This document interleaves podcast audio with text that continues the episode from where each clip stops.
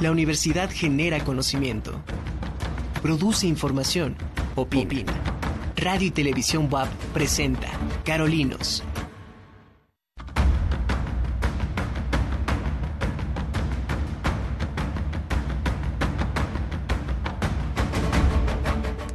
¿Qué tal? ¿Cómo le va? Muy buenas tardes. Bienvenidos a Carolinos. Yo soy Mónica Olvera y me da mucho gusto que nos esté acompañando esta tarde de jueves 2 de febrero de 2023.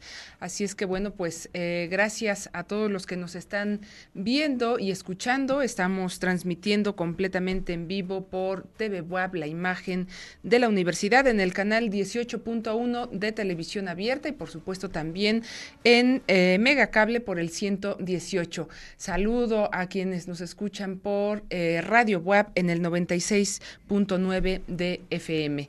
Yo soy Mónica Olvera y me va a dar mucho gusto que nos acompañe durante esta hora para, eh, bueno, pues escuchar información también importante en este día que tiene que ver con la actividad reciente del volcán Popocatépetl. Y bueno, pues vamos a empezar primero con, eh, pues con algunos eh, avisos para esta temporada 2022-2023. se prevé la llegada de frentes fríos, aproximadamente 51 frentes fríos en el territorio nacional esto según, desde luego, pues pronósticos del Servicio Meteorológico Nacional, pero también, bueno, eh, mi compañera, la meteoróloga Lluvia Sofía Gómez Texon, investigadora de Cupreder, me da la información de este boletín.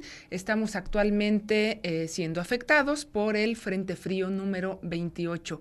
Hace eh, ocho días platicamos precisamente con ella sobre esta temporada de frentes fríos, esta temporada invernal, y bueno, pues este Frente Frío número 28 eh, estará eh, reforzado también por una masa de aire frío, lo cual va a generar lluvias y algunos bancos de niebla, sobre todo en la Sierra Norte y Sierra eh, Nororiental, y por supuesto también un descenso de temperatura aquí en Puebla Capital. Siempre empezamos también con esta información, el boletín meteorológico, para estar, por supuesto, pendiente de qué es lo que sucede con estos cambios de temperatura y con ello, desde luego, también prevenir enfermedades respiratorias. Y luego tengo también información que me ha dado la bióloga Laura Domínguez, también colaboradora de Carolinos, investigadora de Cupreder. Y bueno, pues el día de ayer, primero de febrero, se celebró el Día Nacional del Ajolote. Y bueno, pues esta conmemoración, ahorita veremos una, una imagen muy bonita que preparó por ahí Laura y que está también en nuestra página de Facebook, Cupreder Boap. Y bueno, pues esta conmemoración y decisión fue también aprobada por el Senado de la República ante la importancia de esta especie en el ecosistema y cultura, desde luego, mexicana. Esta especie, según información al respecto, bueno, pues tiene aproximadamente o data su, su existencia desde hace más o menos 1500 años. El ajolote, bueno, pues era un alimento ofrecido eh, a los emperadores de la cultura azteca y bueno, pues lamentablemente ya hoy en día está en peligro de extinción. Y otra eh, pues efeméride, hoy 2 de febrero también se celebra el Día Mundial de los Humedales y bueno, pues se busca también con esto generar conciencia eh, colectiva acerca de la importancia de los humedales para la biodiversidad, el medio ambiente y el planeta. Y bueno, pues aquí, eh, aquí en Puebla tenemos dos humedales reconocidos como Ramsar, la presa Manuel Ávila Camacho eh, o Laguna de Valsequillo desde el 2012 y el sistema de represas y corredores biológicos de la cuenca hidrográfica del río Necaxa desde el 2008. Así es que bueno, pues tenemos estos dos avisos, esta información. Gracias también por compartir estos datos eh, a mi compañera y les repito, bueno, pues hay más información en nuestra página de Facebook en Cupreder. Y bueno, vamos a dar también ya eh, paso a uh, hablar con nuestro invitado de este día. Él es el ingeniero Carlos Alberto Tobar González. Él es eh, investigador también de CUPREDER, de esta Benemérita Universidad Autónoma de Puebla. Y bueno, pues no solamente trabaja el tema de la cartografía, también da seguimiento el ingeniero pues a esta información y a estos boletines que emite el CENAPRED con respecto a la actividad del volcán Popocatépetl. Te saludo Carlos, buenas tardes, qué bueno que estás con nosotros acompañándonos nuevamente aquí en Carolinos.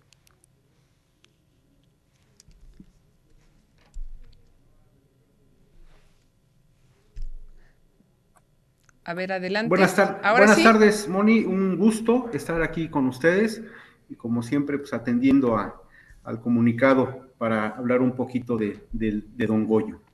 Muy bien, ahora sí ya te escuchamos eh, bien, Carlos.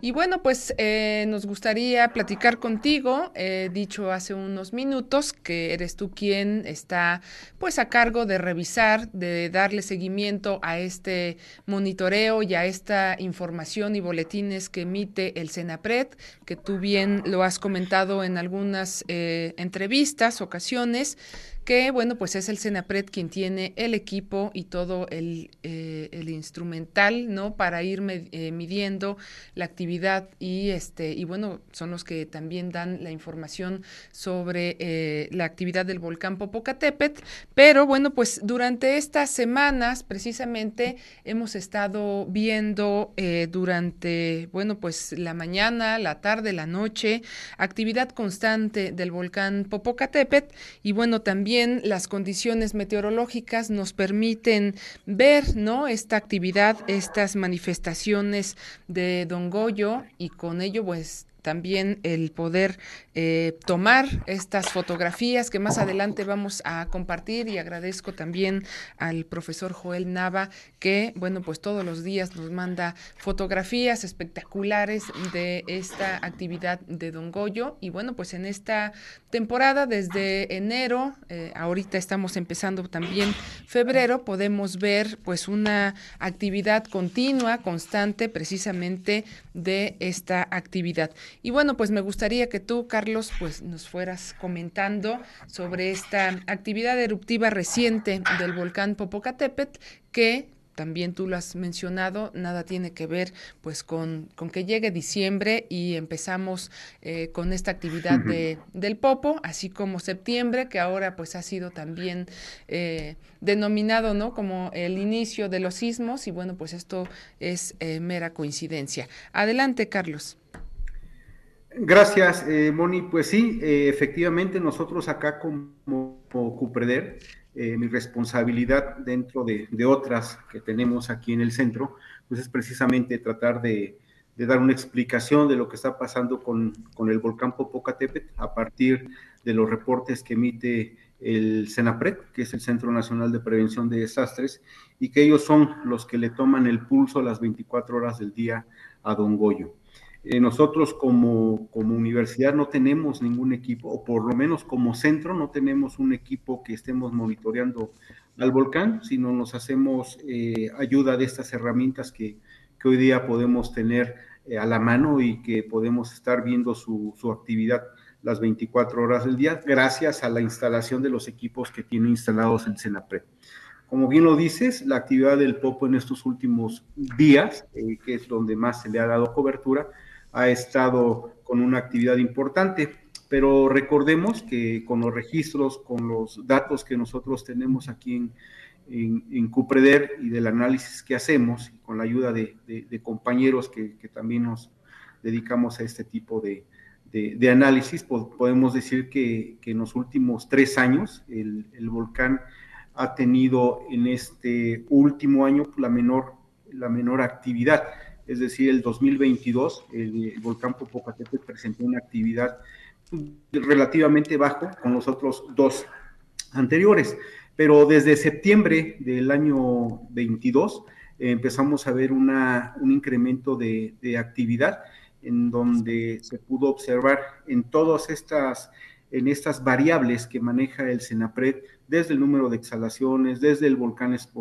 de, eh, sismos volcanotectónicos, de tremores, que esos tremores no son más que sismos característicos en, este tipo de, volcán, sobre todo en volcanes activos, y, también de las explosiones. Entonces, a partir de septiembre del año pasado vimos ese, ese incremento y que bueno, es el reflejo de lo que pudimos estar observando incluso en octubre, en noviembre, en propio diciembre, el 6 de enero, en donde se presentó una de las explosiones más, más espectaculares por las condiciones, que fue una explosión moderada, que arrojó material incandescente, que fue en la noche y que se pudo observar el volcán cubierto de este material incandescente alrededor de su cráter. Y posteriormente a esas, esas fechas, pues se siguen presentando esas explosiones, como lo podemos ver aquí en la gráfica, el tremor es la, actividad sísmica que se presenta. Eh, posiblemente en estos últimos dos días en promedio haya seis o siete horas de actividad sísmica sumadas en total. De las explosiones, por lo menos hemos tenido tres diarias. El día 31 de, de, enero se presentaron cinco. El día de ayer se presentaron, de ayer a hoy se presentaron dos explosiones. Uno fue ayer a las 7:45 de la tarde y hoy por la mañana a las 6.57 de, de la mañana de hoy. Entonces, hemos estado en presencia de una actividad eruptiva del volcán que de acuerdo al Comité Científico Asesor, pues nos, nos, nos dicen que, que, bueno, es una actividad que continuará si esos parámetros que se monitorean permanecen igual. Estamos observando ahorita en, la imagen un vuelo que hizo el CENAPRED junto con especialistas del Instituto de Geofísica de la UNAM, eh, volaron el 27 de enero y pudieron apreciar el interior del, volcán, en donde se aprecia el cráter interno que tiene el Popo, en donde, digo, afortunadamente no hay cambios importantes, eh, se encuentra, sí, eh, más asolvado la base del mismo, pero que las dimensiones y las características de ese, de ese cráter interno permanecen igual. se pudo observar ese día un pequeño domo, de aproximadamente 30 a 40 metros de diámetro, que seguramente esas condiciones ya, ya cambiaron. Ese domo fue expulsado con esas explosiones que se presentan. Y de acuerdo al, comité científico asesor que se, reunió, pues dicen que las características eh, eruptivas del popo se siguen manteniendo como en estos últimos días. Es decir, vamos a estar observando estas emisiones de vapor de agua, gas, ceniza, explosiones que hemos estado también observando en estos últimos días y que bueno, se hace la, un llamado a la, a la gente, a la población, en general de que pues no suba al, volcán, ni mucho menos acercarse al cráter por las condiciones de, peligro que, hay, acercarse a él y el riesgo que corre la gente al exponerse al cráter. Carlos, en esta imagen eh, vemos, bueno, hablas ahí de, un domo que se, se, puede apreciar, pero eh, no se compara con esos domos que vimos hace, pues, ¿qué te gusta? Tú mejor que nadie tienes las fechas eh, en, la mente, pero bueno, eran domos mucho más grandes, ahora tenemos un domo, pues, relativamente pequeño si lo comparamos con algunas de las otras fotografías que nos has eh, mostrado en, otros eh, programas, pero bueno, la manifestación también, y, lo he escuchado de ti, esta explicación, eh, en otras explosiones, pues no necesariamente había domo. Ahora vemos un domo pequeño y bueno, pues con la ayuda desde luego de estas imágenes también satelitales con estos vuelos podemos ver este tamaño que, eh, repito, bueno, pues es pequeño comparado con, pues con los que habíamos visto estas, estos panqués que tú mencionabas, ¿no? Estos grandes domos. Y bueno, pues eh, son impactantes también estas imágenes de ver precisamente esta cavidad, ¿no? Cómo este también pues va teniendo una transformación, un cambio, este, eh, pues estas imágenes que, que, hoy en día nos presentan a partir de estos, estos vuelos y de cómo también se va llenando alrededor de, material, ¿no? Que pareciera, no sé, eh, tú, tú, me dirás que eh, pues al no haber un domo tan, tan grande, pues eso de pronto también empieza a motivar a, pues, a esos locos, digo yo, ¿no? Este, intrépidos,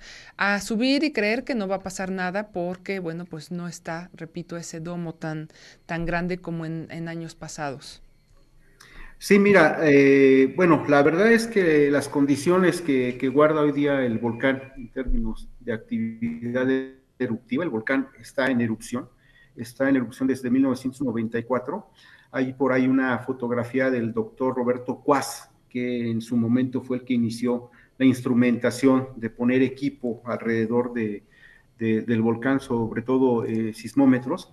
Él en alguna de esos vuelos que realizaron eh, pudo haber, incluso hay fotografías, incluso pueden entrar a la página del Senapred ver, en 1996 un domo muy, muy grande que cubría casi la, la base del, del, del, del, cráter del volcán, es decir, no podíamos observar ese cráter interno, sino que estaba totalmente tapado y que posteriores eh, erupciones pues fue destruido.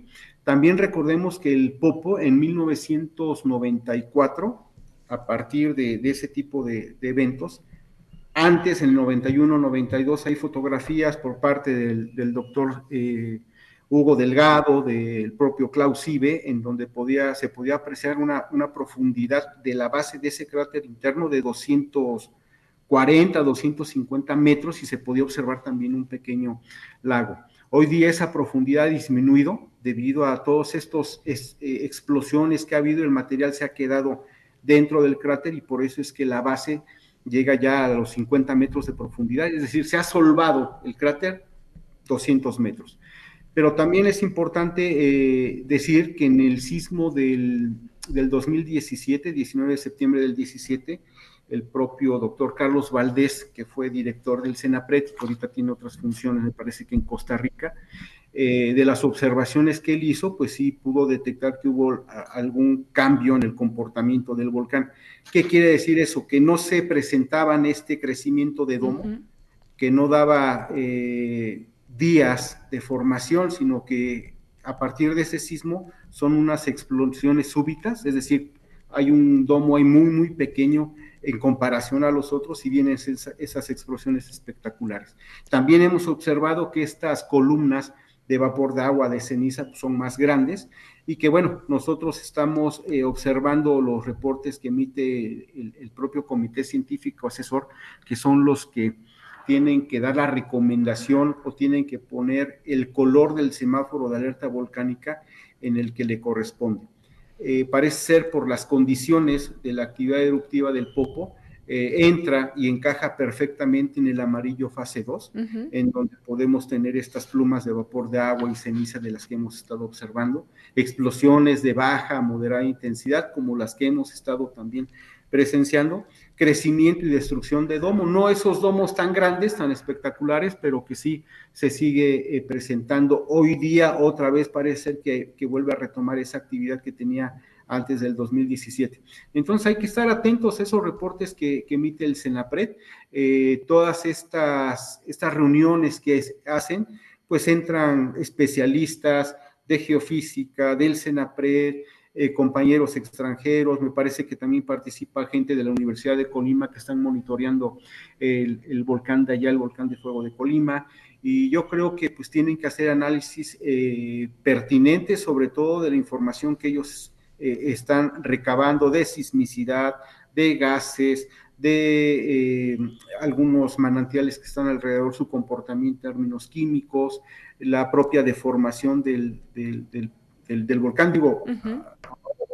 humano no se puede observar, pero hay aparatos, estos inclinómetros o deformímetros que, que miden esas, esas variables, si se llega a inflar o se llega a desinflar, hablando así en términos muy, coloquiales, bueno, ellos tienen todos esos datos que, hacen un análisis al final de sus reuniones y proponen, en este caso, eh, mantener el amarillo fase 2.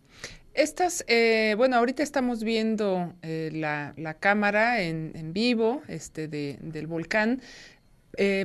Pasaron también dos imágenes de explosiones moderadas, este, así lo ponemos, pero bueno, si vemos precisamente toda la cantidad de, material, ¿no? Este, bueno, si eso es lo moderado, este, pues cómo nos podemos esperar también una explosión mayor y, eh, y bueno, pues también este material que, que baja eh, lo, lo, vemos en esas imágenes que nos, eh, que nos compartes, pues también ha llegado a afectar algunas zonas eh, de cultivo. Ahorita también, pues por la, la temporada, es tan, susceptible a, pues a generar algunos incendios por, esta, por este material que, bueno, pues ya hemos visto algunos ejemplos de, este, pues de estos, estas afectaciones que causa precisamente esta, esta caída de, de, material también que provoca pues los incendios. Pero bueno, ahí aparece como este, explosiones moderadas, la última el 6 de enero y bueno, también tuvimos recientemente otra explosión que eh, pues poca gente también ya percibe, escucha este, las explosiones y, y estas manifestaciones del volcán. Y eh, eh, podríamos ver también las siguientes imágenes. Ahorita has tú hablado de estas pues de estas reuniones también del de el Comité Científico Asesor que, bueno, pues tú ya has eh, mencionado a grandes rasgos cuál es eh, un tanto la, la, tarea, ¿no? De este comité que, bueno, pues también eh, va haciendo algunos, algunos cambios. Estos son, pues, especialistas, como mencionas tú, ¿no? Este, que están, pues, monitoreando. También ahí, ahorita estamos viendo información sobre, sobre el semáforo, pero bueno, en particular estas reuniones que hace el comité científico asesor, qué es lo que, eh, a qué acuerdos llegan o cuál es la tarea también, por supuesto, de, muchos de ellos, aunque ya nos has mencionado algo. Y bueno, pues eh, creo yo también que el problema a veces es la permanencia, ¿no? De, estos, eh, dándole seguimiento a estas eh, tareas, a esta investigación del volcán. Por supuesto, bueno, pues hay muchos eh, que están participando aquí, pero bueno, también me parece que pues cae sobre ellos una responsabilidad sumamente importante y que pues que también no tienen la verdad absoluta, creo yo. Sí, bueno, yo creo que son, son decisiones muy difíciles de tomar, es decir, eh, decir que cambiamos de semáforo de alerta volcánica amarillo fase 2 a fase 3, cuando vemos lo que tú bien dices, explosiones eh, que se consideran de bajas a moderadas con esas características que observamos en las imágenes, sí. pues digo, entonces sí, efectivamente, como tú dices, ¿cuáles serán las grandes explosiones?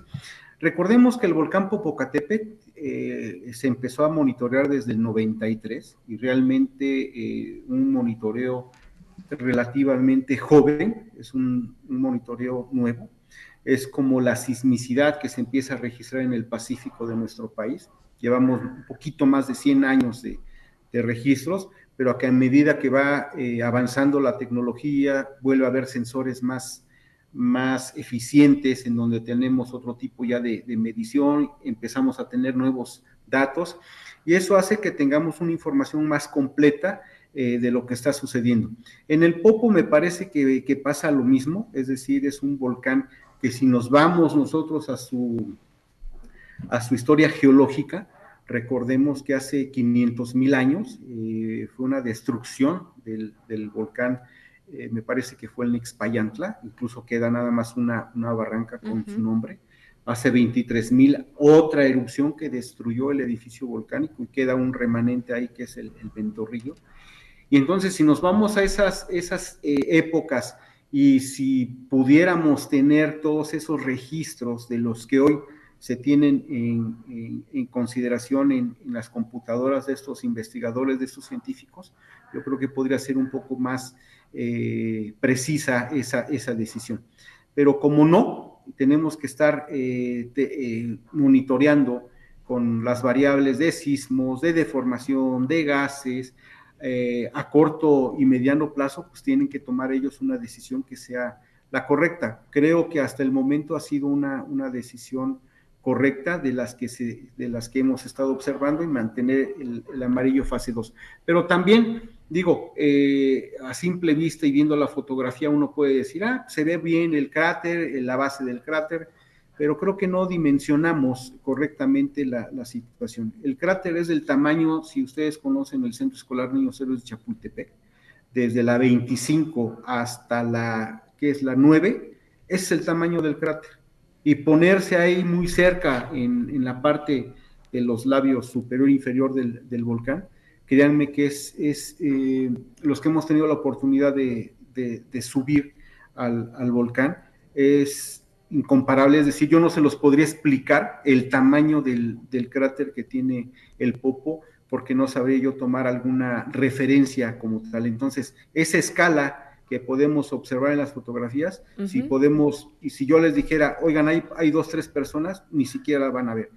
Por eso es que es importante decir a la gente que se dedica a hacer videos, a que se dedica a hacer los dichosos estos TikTok y suben al volcán, créanme que ponen su vida en muy muy alto riesgo, porque viene a haber un, si hay una explosión de estas de baja intensidad, digo, hemos encontrado nosotros rocas eh, del tamaño de un microbús, obviamente no, no se ven acá, pero son rocas de tamaño considerable. Yo veo los videos que suben con su casco, suben con su tapaboca, créanme, eso no les va a servir absolutamente de nada.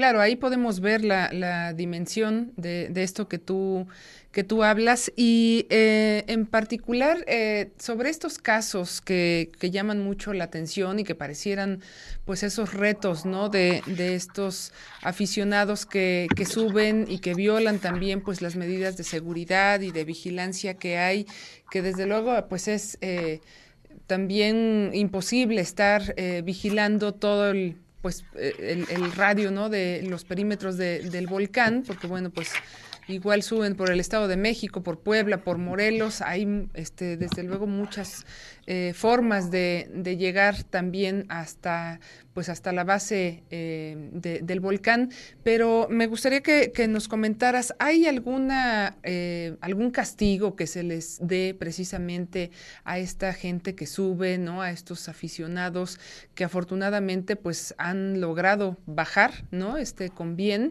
y que han mostrado pues toda esta pues, estas imágenes también, desde luego, impactantes del volcán. Algunos han estado también ahí muy cerca de estas emisiones de gases. Pero, ¿qué pasa con, esta gente? ¿No hay ningún, ningún castigo, ningún llamado de atención?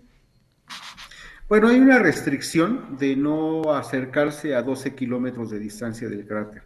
Pero bueno, es un volcán tan grande, con unas dimensiones grandes, que es imposible que esté cercado el volcán a una distancia de 12 kilómetros. También hay comunidades que, que, están a 11 kilómetros y medio, a 12 kilómetros de distancia.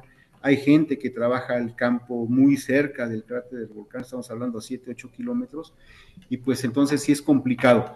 Hasta ahorita no conozco a alguien que esté detenido, esté cumpliendo alguna sentencia por haber subido al, cráter del volcán. El día de ayer estaba yo buscando este, a la persona esta que subió y que explica que está haciendo estudios de investigación de, volcanes activos y que, bueno, ya en, la nota decía que el propio ejército lo estaba, lo estaba buscando. No sé para qué, la verdad no sé para qué lo, lo buscan, si lo van a detener, lo van a encarcelar, no sé pero yo creo que, la gente que tiene un poco de conciencia, que tiene un criterio totalmente razonable de que sabe que si se acerca esos peligros que, es una amenaza volcánica, hace conciencia de ellos, pues yo creo que no tendría por qué estar, estar subiendo. Ahora, es un volcán que si ustedes puede tener en tiempo real la información de la sismicidad, si en caso que se presentara algún un evento importante, créanme que no le iba a dar tiempo absolutamente de nada de poder eh, bajar y decir, ah, no, hay bien algo importante porque se está detectando en la, sismicidad de las estaciones que tiene el Senapre, yo la tengo acá directo con, mi computadora, absolutamente nada de tiempo va a tener con una simple explosión de estas de, de baja intensidad. Entonces yo sigo y aquí en el, en el centro, en Cupreder, seguimos haciendo la misma recomendación de que la gente no suba, por favor. Y qué bueno que no pasemos esos videos porque lo que hacemos a veces es nada más darle más promoción y a gente que haga esos retos de, de subir al, al volcán. Y créanme, es un riesgo muy, muy alto. Claro.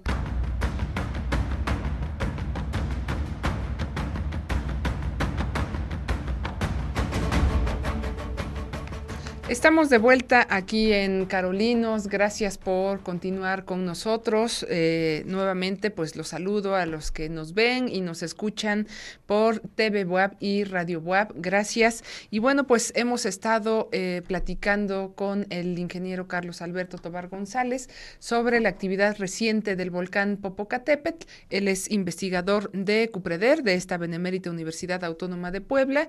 Y bueno, Carlos, eh, tenemos todavía algunos eh, temas pendientes. Ahorita también vamos a ir pasando algunas imágenes de justo de esta actividad ¿no? que ha tenido el volcán y que, bueno, pues eh, gracias a las condiciones que nos dan, eh, pues estas condiciones meteorológicas, podemos ver desde la ciudad, ¿no? Este, muchas de estas imágenes que nos han compartido el profesor eh, Nava.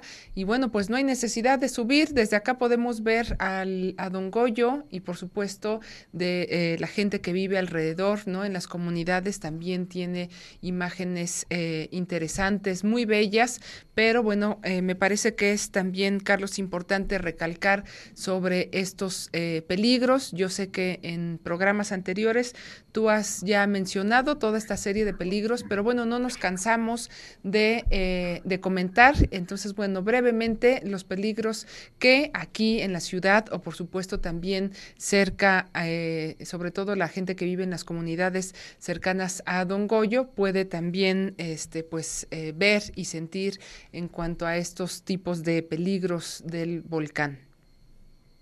Sí, mira, aquí para, la gente de la ciudad de Puebla, para las, las Cholulas, pues creo que el, el, principal peligro de la amenaza volcánica pues es la caída de ceniza. De hecho, el día de ayer ya había escuchado por ahí una estación de radio en donde parece ser que ya los niños, eh, personas adultas empiezan a tener problemas eh, con, la vista, conjuntivitis, irritación, y están haciendo referencia a que porque ha caído mucha ceniza, posiblemente, no sé cuál sea realmente el origen, pero bueno, la, ceniza, una de las afectaciones es eso, precisamente que, afecte la, la, visión, que se nos irriten los ojos, las personas que tienen enfermedades crónicas respiratorias, pues también puede eh, aumentar su, eh, su, mal y que bueno, hacemos eh, ese tipo de, de, observación de que en caso de que se presenten estos, esas emisiones de ceniza, pues hay que tomar todas las, las precauciones que, que, nosotros hemos puesto desde hace mucho tiempo en, nuestros, en nuestro portal. Hay recomendaciones que, que se hacen de que en caso de que se presente este tipo de, de, fenómeno, pues hay que barrerla, incluso en la azotea de la casa, en nuestros patios, hay que, ver, hay que barrer la, ceniza, depositarlas en bolsas y posteriormente dejarlo ahí al, camión de la basura. Cerrar puertas y ventanas y es preciso poner a lo mejor ahí un aditamento para que cerremos perfectamente bien y sellemos esas ventanas también. Tapemos los depósitos de agua, ya sean tinacos, cubetas, este, galones, toneles en donde tenemos conservado o tenemos ahí este, acumulada agua, pues también taparlas para que no se, no se mezcle con este material. Y bueno, las comunidades que están cerca al volcán, bueno, otro de los peligros importantes, pues este eh, flujos de, de, piroclastos, que son estas nubes que salen del volcán, se precipitan por la propia densidad y pueden eh, quemar a su paso lo que encuentren. Entonces, estar cerca del volcán se puede presentar ese y, dentro de los escenarios de este eh, alerta volcánica amarillo fase 2, pues se, puede presentar.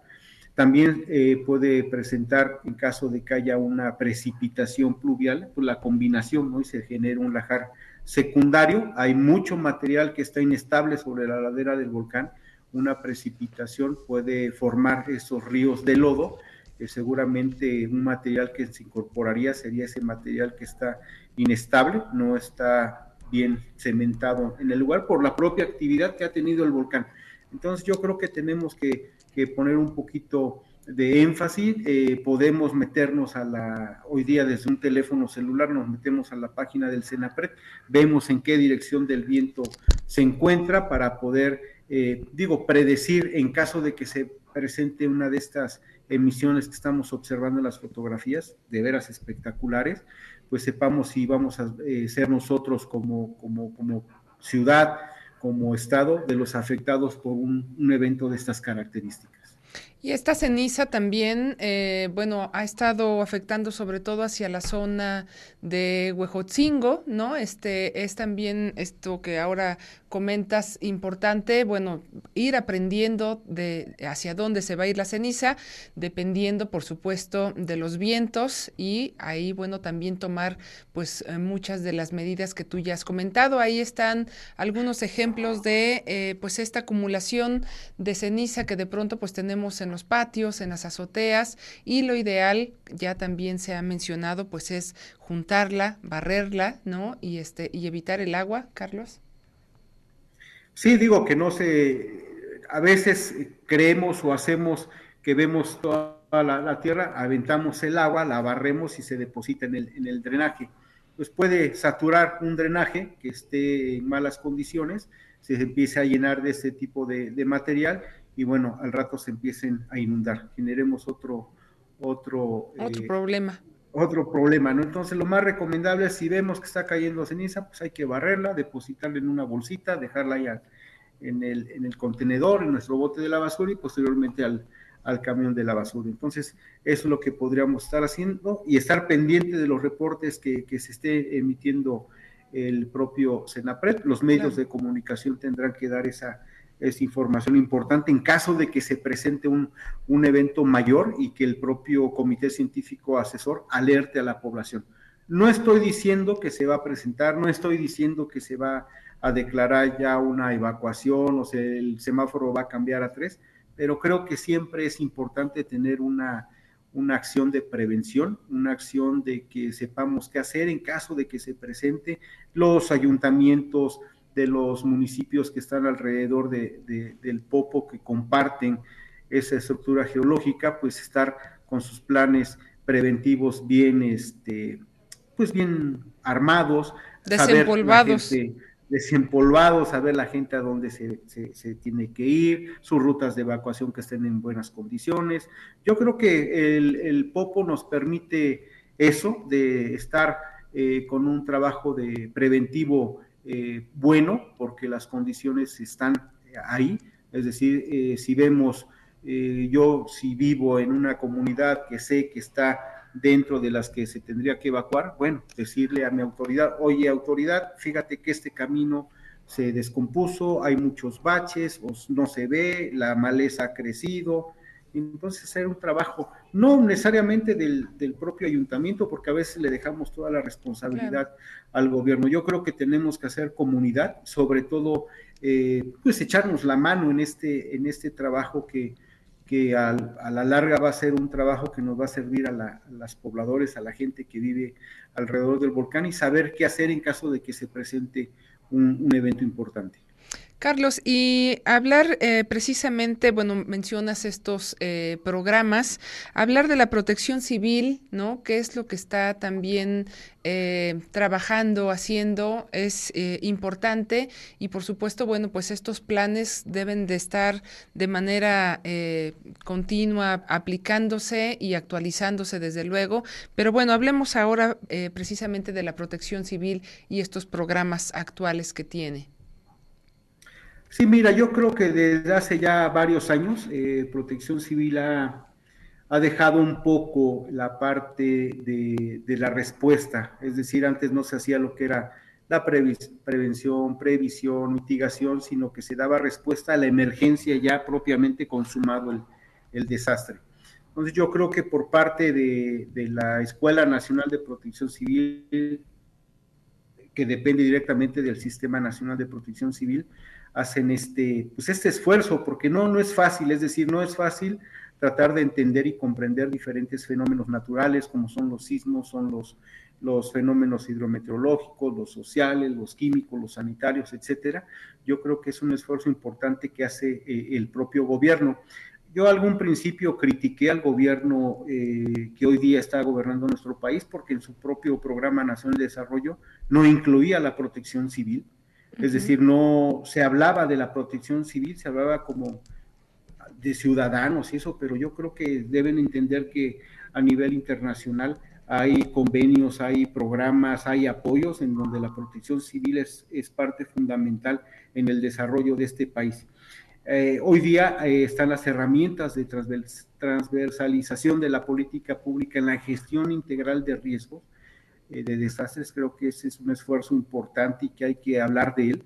Es decir, son las etapas que se identifican desde la identificación de riesgos a partir de los peligros, de los escenarios, de probabilidades que pueden ocurrir en nuestro territorio, la previsión que también es una parte importante de tratar de convencer a la gente de que está eh, expuesta o está dentro o muy cerca de un peligro que se ha identificado de los que les acabo de, comentar, hacer ese trabajo de prevención a partir de las condiciones de su territorio, luego ver el tipo de mitigación que se puede hacer y posteriormente ver toda esa parte de la emergencia hasta llegar a la reconstrucción, ¿por qué no ver cuáles son las instancias municipales, estatales, federales que tienen que, que tener con este con ese trabajo de, una política pública de protección civil, como lo está haciendo la, Escuela Nacional de Protección Civil, obviamente con todo este apoyo de la, del Centro Nacional de Prevención de Desastres, que es el CENAPRE. Y bueno, hoy día me parece eh, también que hay que hacer una observación. El día 22 de septiembre del, del 22, hace un año, sí. Eh, se publicó en el diario oficial de la, de la Federación un convenio, que le hablan convenio de colaboración, para desarrollar los procesos que permiten armonizar los ordenamientos del uso del territorio nacional, obviamente que contienen en todas las leyes reglamentarias del artículo 27 de la Constitución, eh, del desarrollo urbano, de la propia Secretaría del Medio Ambiente, pero curiosamente en ese documento en donde se supone que hay un convenio en donde van a colaborar todas las instancias, todas las secretarías, desde la Semarnat, SEDATU, SECTUR, Secretaría de Marina, el INA, el propio Registro Agrario Nacional, CONAVI, CONAN, las áreas naturales protegidas, PROFEPA, CONAGUA, CONAFOR, resulta que no aparece en ningún momento el, el SENAPRED. El SENAPRED, que es un ente en donde hacen estudios, análisis, todos esos fenómenos geológicos, hidrometeorológicos, no los incorpora. Entonces me parece ahí sí un llamado de, atención a la, gente que se, se, dedique y se encarga a hacer planes y programas de ordenamiento eh, territorial, ya sean urbanos, sean ecológicos, porque me parece que se tiene que incorporar en el desarrollo. Aquí en estas imágenes estamos viendo ya los comités, son pocos, digo, creo que el 33% son a nivel nacional el que está trabajando ya en esta, en esta parte. Ahí en esta imagen podemos ver que hay un comité, dos comités sobre el, Pacífico, en donde son amenazados constantemente de sismos, que hay sismos todos los días, amenazados por los huracanes, amenazados por tormentas, y yo creo que esa franja de todo el Pacífico son la que debería de estar más eh, involucrados en estos comités que está haciendo la propia eh, protección civil a nivel federal. Entonces yo creo que tenemos que participar todos en estos programas, en estos convenios que se realizan. También hay, eh, sobre todo, eh, hay un programa especial derivado del Plan Nacional de Desarrollo del 1924, del Programa Nacional de Protección Civil que se publicó el 5 de diciembre del 22, que es un programa nacional que se supone que es del 22 al 24, dos años nada más creo que también hay que observarlo, que es lo que, se está viendo como, como protección civil.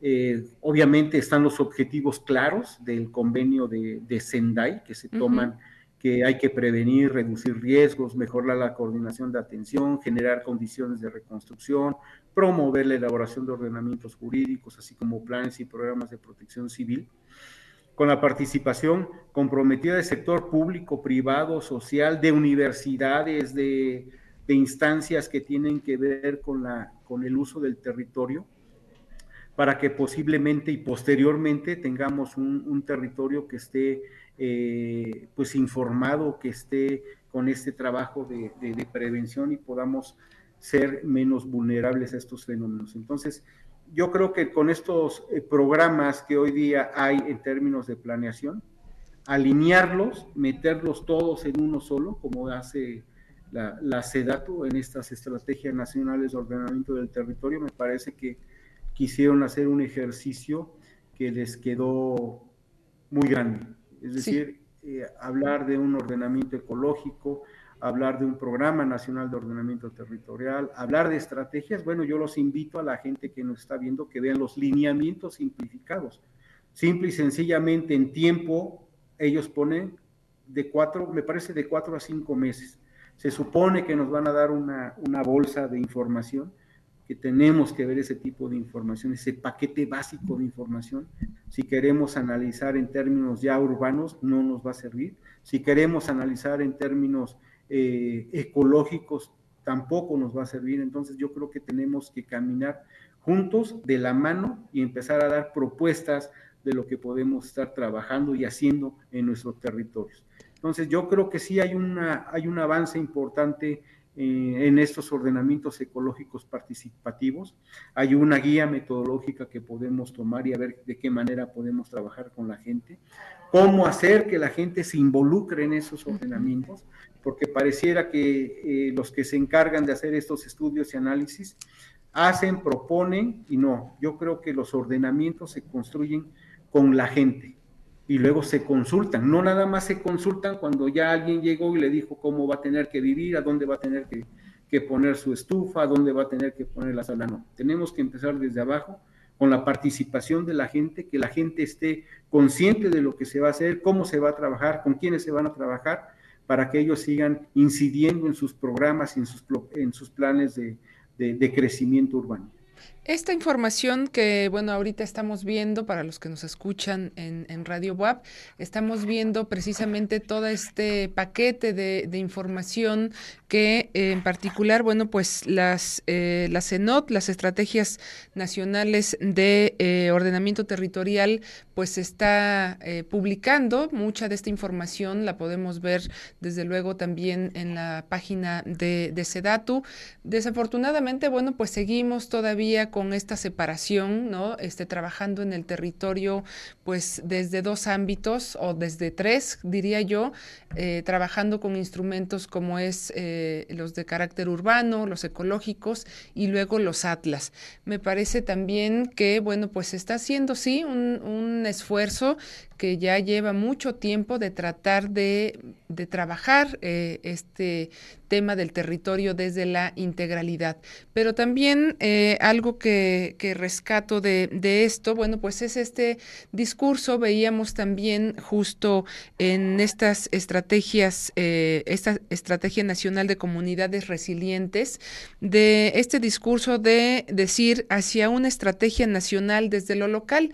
Pero bueno, también ahí en el mapa que veíamos, eh, donde están eh, precisamente puestos estos, eh, estos comités, pues me parece que falta todavía mucho que trabajar, justo el, el, mapa anterior que estábamos viendo, donde, bueno, sobre todo hacia la parte, sí, en el centro del país y luego eh, hacia la zona también eh, de, de la península, hay mucho trabajo que se está haciendo, pero bueno, ¿qué pasa con la parte del norte? También tenemos, desde luego, pues fenómenos y desastres que nos ha dejado ver durante muchos, eh, mucho tiempo, ¿no? Este, en este país.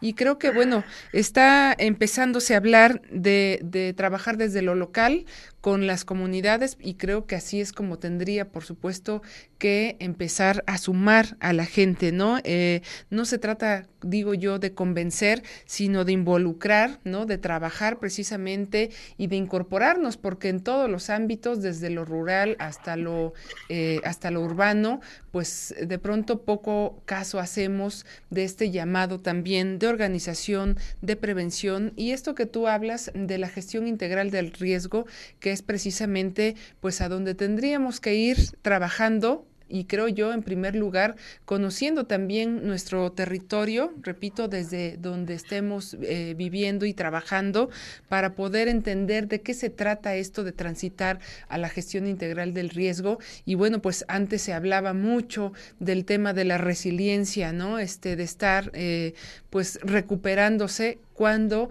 pues todo el tiempo también se ha estado hablando del tema de la prevención. ¿Por qué llegar a este asunto de la resiliencia si podemos hacer también acciones previas y por supuesto el ir conociendo los peligros, los fenómenos a los que pues nos enfrentamos, repito, desde donde estamos viviendo, ¿no? Yo creo que como, como universidad tenemos que, entender esa parte, que todos, por ejemplo, todas las tesis que hemos incluso acá revisado, es una parte importante que haya incidencia social, es decir, que nuestros trabajos, nuestras investigaciones eh, tengan que, involucrar a las comunidades en donde se esté trabajando, ¿no? Eh, yo en algún momento he platicado con investigadores eh, y yo les decía, les ¿por qué no hay un trabajo con la gente, con la comunidad?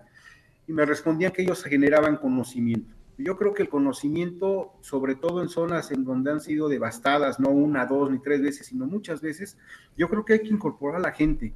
Yo creo que nosotros como universidad podemos incidir, sobre todo con los estudiantes que están haciendo sus tesis, trabajos de servicio. Eh, digo, pongo un caso así muy particular, más reciente, aquí en Santa Cruz Automatito, en el municipio de Tochimilco, cerca del, del Popo. Todas las construcciones que se cayeron, no sé si todas, pero la mayoría de las que yo pude observar, tenían una deficiencia en, en, la construcción, es decir, no tenían castillos, no había dalas, no había columnas, construyeron muy mal, no había continuidad. Entonces no quiere decir que se cayó por el sismo, se cayó, bueno, el sismo sí fue el, detonante para poder exhibir esto, esta autoconstrucción mal hecha. Entonces yo creo que si tenemos compañeros de arquitectura, de ingeniería, podemos ir a esas zonas en donde no hay una no hay un, ya no digamos un reglamento de construcción, pero sí una asesoría que podríamos dar a esas comunidades que se construyen y que sabemos cuáles son las que se que están construyendo con la autoconstrucción, podemos apoyar y ayudar. Yo creo que hoy todos los proyectos que, que se hagan investigación en la universidad tenemos que eh, puntualizar que tienen que tener una, una, incidencia social, sobre todo la integración tanto de la planeación, el crecimiento urbano, el análisis de los, de los peligros, el análisis de la parte ambiental, la parte, digo, cultural, todo. Tenemos que caminar de la mano con todos ellos, porque si no vamos a seguir haciendo eh, ciudades como las que hoy día vemos, ciudades en donde están asentadas sobre laderas, en donde posiblemente ya se vayan a venir abajo, eh, casas dentro de los ríos, casas, digo, Atlisco es un caso también que, podríamos platicar del crecimiento que ha tenido Atlisco y que no han respetado el programa de ordenamiento ecológico que se hizo varios años, este corredor gastronómico, el propio gasoducto. Entonces, yo creo que debemos ya eh, entrarle a este tipo de gestión integral del riesgo para que veamos en qué momento esto puede, puede estallar, ¿no? Y aquí también pues hay una, desde luego, una corresponsabilidad con las instituciones, porque bueno, pues en este afán de alinear los instrumentos que bueno, hemos estado en, en, diversas reuniones con, pues, con, con, estas instituciones federales.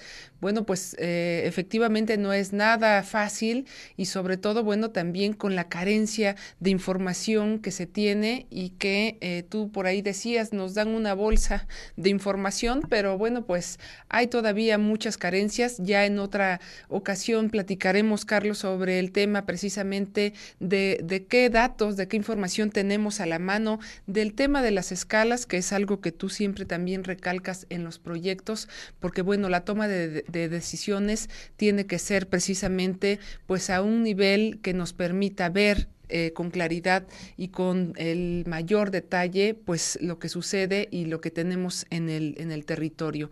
Entonces, bueno, pues este ha sido un, eh, pues una plática eh, importante, interesante. desde luego, Carlos, no, no sabemos cuándo va a ser una erupción mayor el volcán Popocatépetl, pero bueno, nos has dado también la información sobre pues esto, este monitoreo, estos boletines que emite también Senapred y sobre todo de estar también pues pendientes de esta actividad. Yo te agradezco, Carlos, que hayas estado con nosotros aquí en Carolinos. Ya estamos casi por despedirnos. Eh, no sé si quieras decir algo en pocos segundos. No, al contrario, como siempre, agradecerles y estamos aquí dispuestos a, platicar, a debatir, eh, a dar opinión de, de, lo que está pasando en nuestro, en nuestro territorio. Digo, ahorita del crecimiento urbano, un punto así neurálgico, pues es el propio tren Maya, ¿no? No tanto el trazo, sino lo que conlleva a poner un tren con tantas estaciones, el crecimiento, la demanda de agua, de basura, etcétera, etcétera, etcétera. Claro, es un tema que, que más adelante podríamos también eh, tocar y sobre todo, bueno, pues estar informados de qué es lo que pasa también en otra parte de nuestro territorio. Gracias, ingeniero Carlos Tobar González, por haber estado con nosotros esta tarde en Carolinos. Y bueno, pues ya nos eh, despedimos, estaremos aquí el próximo jueves a las 12.30. Muchas gracias a todos los que nos estuvieron siguiendo, saludos desde luego y bueno, pues cuídese mucho y nos estamos eh, viendo y escuchando el próximo jueves. Adiós. Carolinos, programa producido por el Centro Universitario para la Prevención de Desastres Regionales y el Centro Universitario de Participación Social.